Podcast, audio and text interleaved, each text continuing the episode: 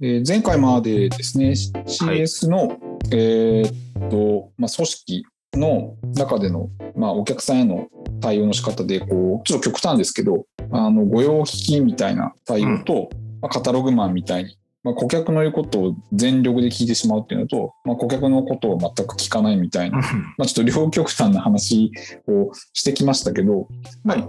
それはどちらにしても、まあ、あの、いい対応ではないよねって話にまなっていって、じゃあどういうふうにそこのお客さんの問題解決に当たっていくんだっていうところで、まあ、やっぱり、えー、とイシューと人っていうところをちゃんと区別意識して、まあ、やっぱ共通言語を作って取り組んでいくことがまあ必要ですねみたいな話までしてきたっていうところかなと思います。でこれって結局 CS がやっぱりそのまあお客さんの中にちゃんとこう入っていって問題解決するっていうところのまあ姿勢の話と合わせて自社内もうまくその関係性をつないでいくことがまあやっぱ改めて必要だよねっていうことで、まあ、ブリッジするというか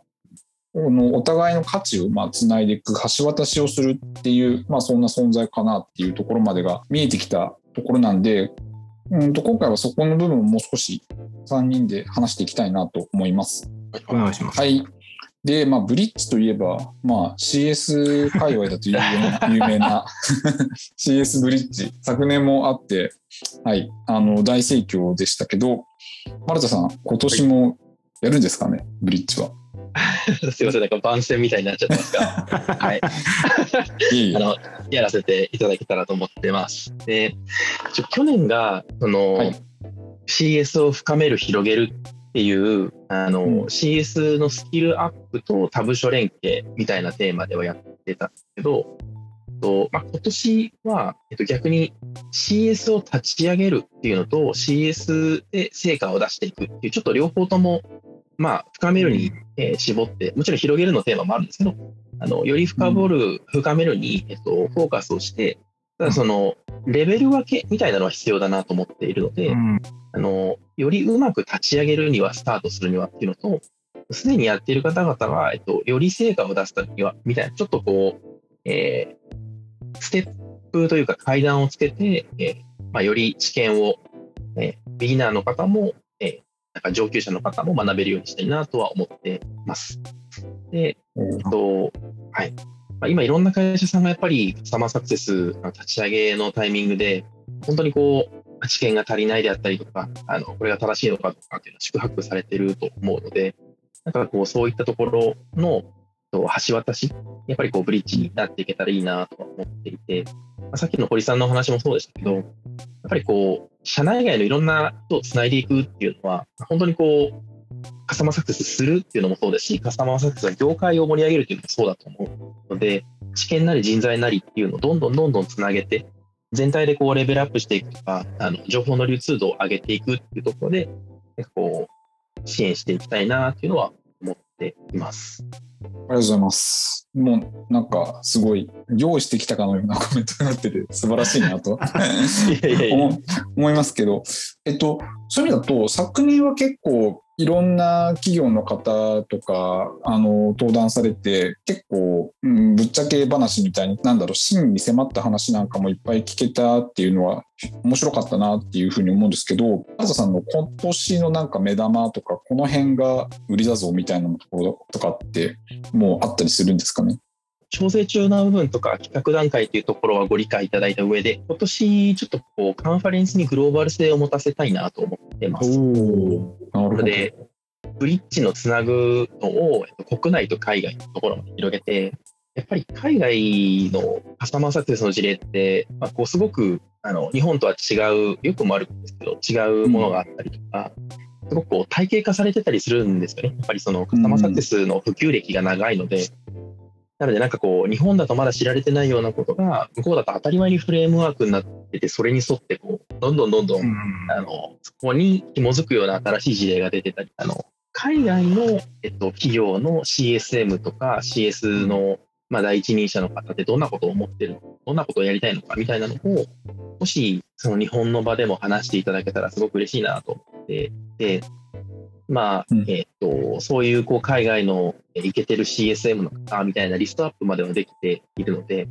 あとはもう地道に一件一件、あの、ちょっと事前収録でいいんで話していただけないですかって頭をつなげまくるってことを地道にやっていく予定です。なんで、それが、あの、実現できたら、あの、目玉になる、目玉の一つになるかなと。いや、素晴らしいですね。もうなんかリストアップしてると。で、まあ、ここまで話してきてちょっと思ったのは、しまったな、これ番外編でやりゃよかったなってちょっと思いましたけど。すいません。本編に侵食してしまいましたが。まあでも、うんブリッジって言葉が象徴的ですよね。そうそういう意味だと、やっぱりいろんなとこつないでいくっていうのが、まあ、僕らの今の話だと、顧客理解っていう観点で顧客と社内っていう話になったんですけど、やっぱり業界もそうだし、地域として、まあ日本だけじゃなくて海外っていうところも、あの、まさにつながってくるなっていうので、素晴らしいタイトルだなってなんか改めて、えっ、と、思いました。はい。まあ、ブリッジにもうちょっと引っ張る感じで話として聞きたいなと思うんですけど、ブリッジしていくっていうことって素晴らしい反面、やっぱりそれを下支えするスキルとか心構えみたいな話ってやっぱあるんじゃないかなと思って、で、これまでの話ってなんとなくこのダメパターンみたいなやつの話っていうのはちょっと論理的にこう見えてきたりとかしてると思うんですよね。まあ、例えばその業務の設計上こうプロセス的にもう論理的にダメとか無理みたいなものも表現できるしお客さんへの当たり方としてもこういうのは良くないよねみたいなところまではなんか見えてきたかなと。じゃあ一方でそういうことを避けつつちゃんとブリッジさせていくっていう時になんだろうどんなスキルがやっぱり大事だよねみたいなところってなんか丸田さんの中でこう、うん、思いつくものとかこう考えてるものがあればちょっとぜひ聞きたいなとイベントの話を聞いてて思ったんですけどいかがですかね？大きく分けると3つあると思っていて、1つは全体感を見る力。やっぱり木を見て森を見る、木を見て見て森を見ず？見水水か。両方見たらでき。ちゃいますね。両方見たら最高です。はいあの、水の方だと、やっぱりその、つなげられないと思うんですよね。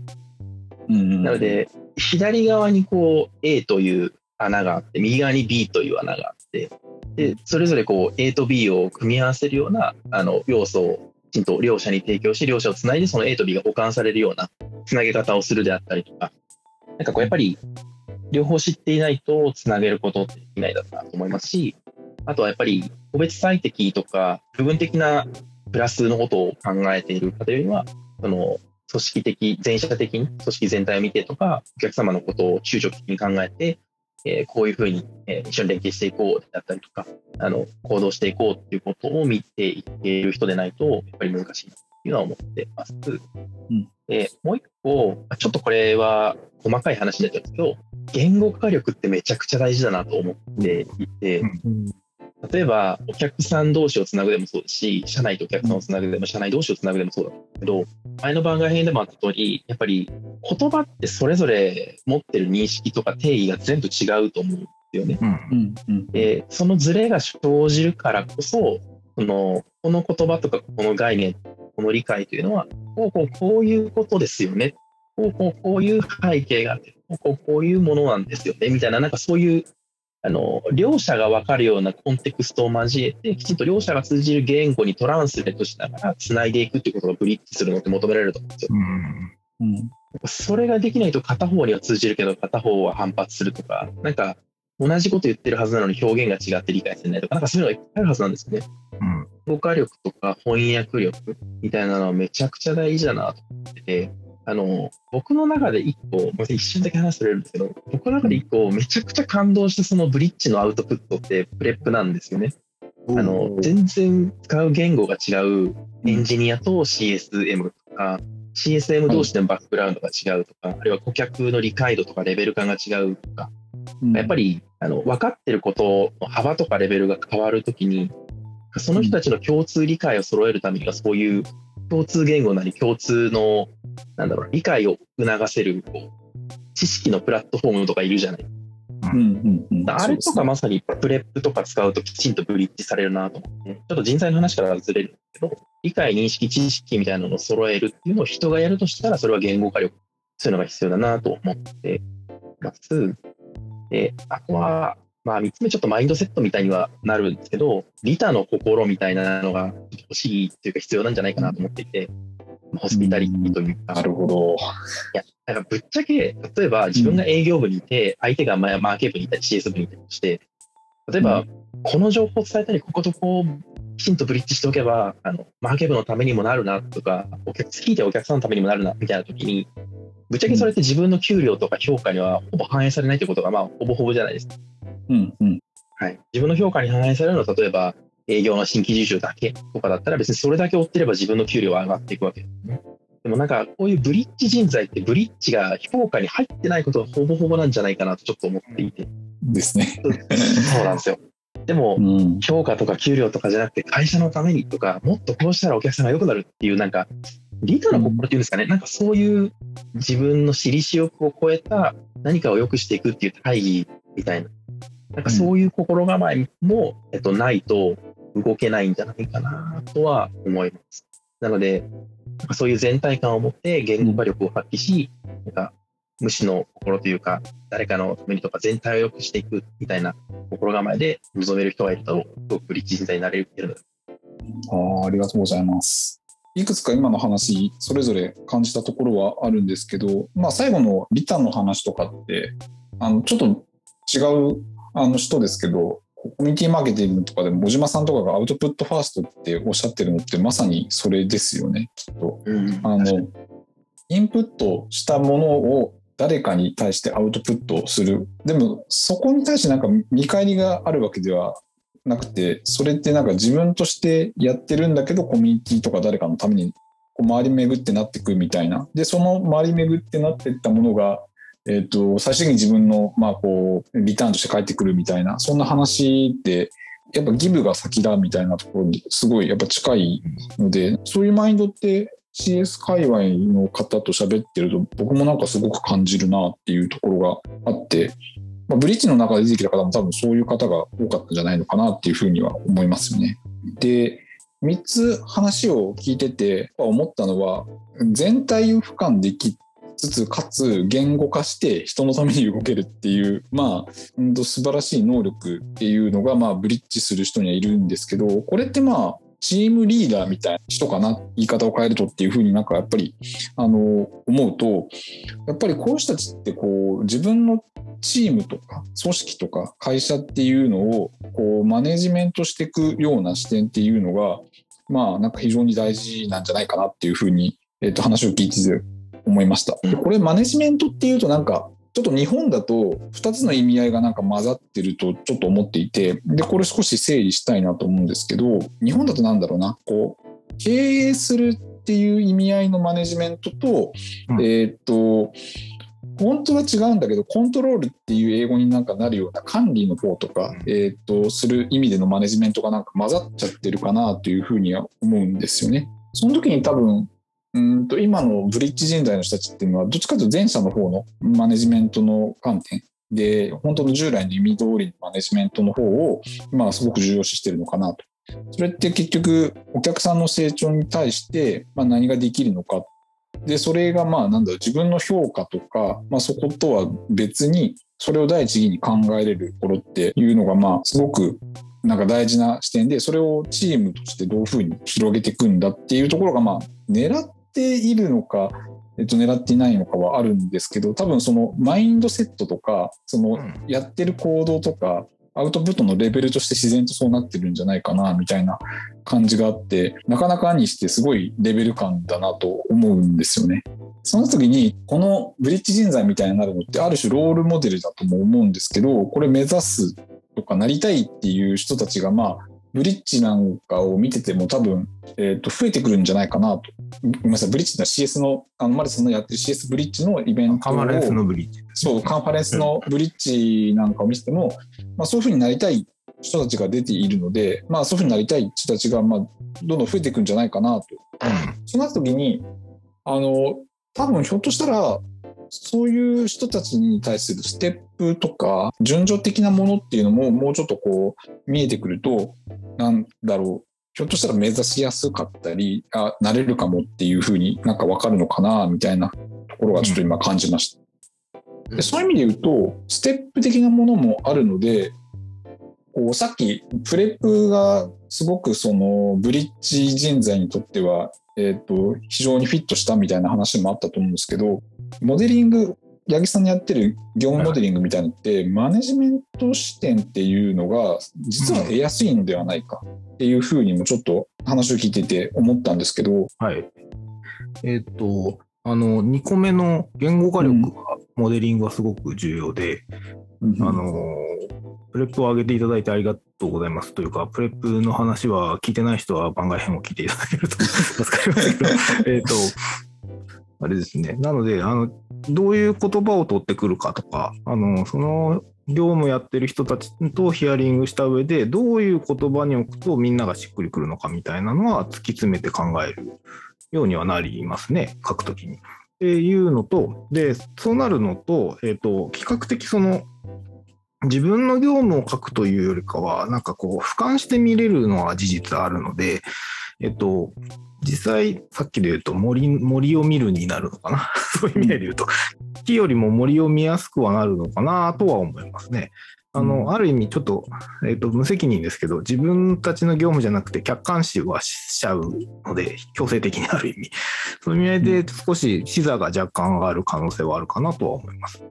っていうのと、えっ、と、マネジメントのプロセスと、あの、実際の業務の、えっ、と、オペレーションをちゃんと普通にしているプロセスって若干違う部分が視点としてあるので、で両うんプロセス書くと多分、なんでマネージャーってこう動くのかなとか、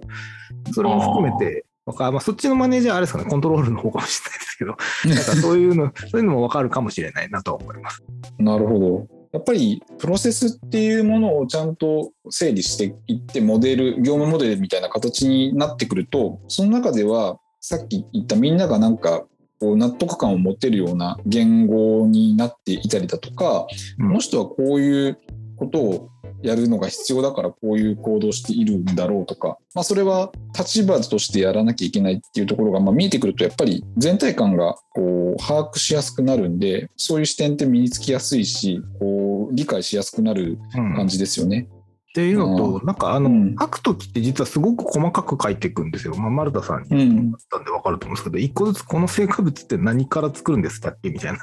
聞き方をしていくんですよ。で、その視点の時は多分木を見てると思うんですけど、一旦全体が出来上がった時引いて見れるんですよね。で引いた瞬間はうん。もう森森を見てる状態になってるので、少し客観的にものが見れて、ああ、ここだよね、ここが問題だよねみたいなのが分かりやすくなったりするのかな。なんかそんなイメージですかね。なんとなくあの細、うんあのちっちゃいところを積み上げると全体が出てくるっていう。まさにそれ思うっていうかあの八木さんのやってるプレップの、うん、とワークショップって、うん、と対話形式でやってるんでこう相手によってなんか成果がぶれやすかったりとかこう内容にこう幅ができそうなもんだと思うんですけど、うん、とある一定の形にちゃんと収まって成果物として業務モデルが出来上がるじゃないですか。でそれって何が効いてんのかなって思うとまあ僕個人の考えとしては、うん結局再現性がすごい高いことやってるんだと思ってるんですよ。うんそれはいわゆるか、まあ、科学的なアプローチとか、まあ、ツールとして、あの完成度が高いっていう話になるのかもしれないんですけれども、うん。結局八木さんのもちろんスキルとして、えー、とワークショップを成功に導いてる力も大きいと思うんですけどその、うん。八木さんじゃなくて他の人がやっても多分そのスキルレベルとしてある程度の、えー、とレベルでやれば同じような成果物が作れそうな、えー、と仕掛けになってるだろうなと。だからこそも、うん。それがまあモデリングだと思うんですよね。うん。ということはマネジメントするのに使えばすごくいいものだと思うのでなんかそこがうまく使えるような人たちを増やしていくとそれって逆に言うとさっきの丸田さんの話で言うとウィンウィンだと思ってて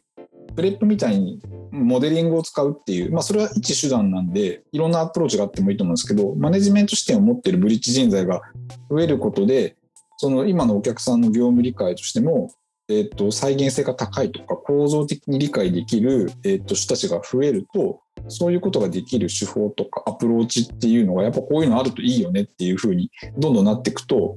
いきなり飛ぶかもしれないですけど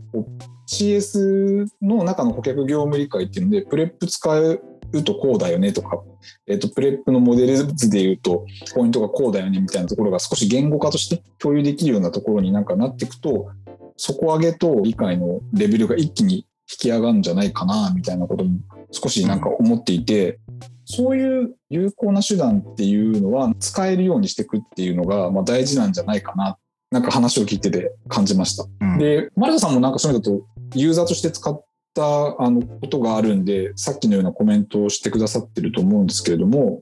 CS 業界の中で結構フィット感高い手法なんじゃないかなっていうふうに、うん個人的には思うんですけど、そのあたりってどう感じてます？あめちゃくちゃ高いですし、個人的にはなんか、あの、全ビジネスマンの必須スキルとまでは言わないですけど、でも、なんか、なんだろう、でもそうなりたいですね。はい。プレうん。プレップレベルが1から5ぐらいうんあるんだったら、なんかその、なんだろう、プレゼンテーションスキル、コミュニケーションスキル、なんちゃらかんちゃら、なんちゃらかんちゃら、ロジカルシンキング、プレップレベル1とか、なんかそそんな感じになってほしいなとは思って。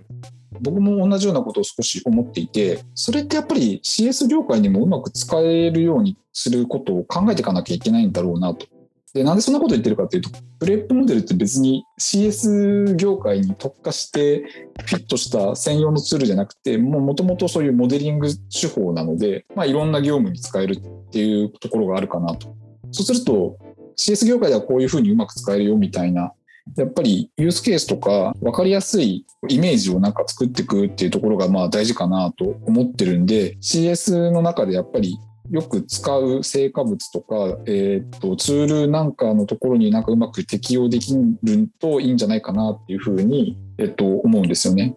そうすると多分なんだろう CS とかで普通に作るのって何ですかってなるとジャーニーマップであったりとかヘルススコアとかプレイブックみたいなまあそういうえっと、ザ・スタンダードな CS のツールですとかドキュメントですみたいなところに使っていくとお互いウィンウィンじゃないかなみたいな風に思っています。なんでちょっとぜひそこを次回話していきたいなと思っているので、引き続きお願いいたします。よろしくお願いします。お願いします。お願いします。はい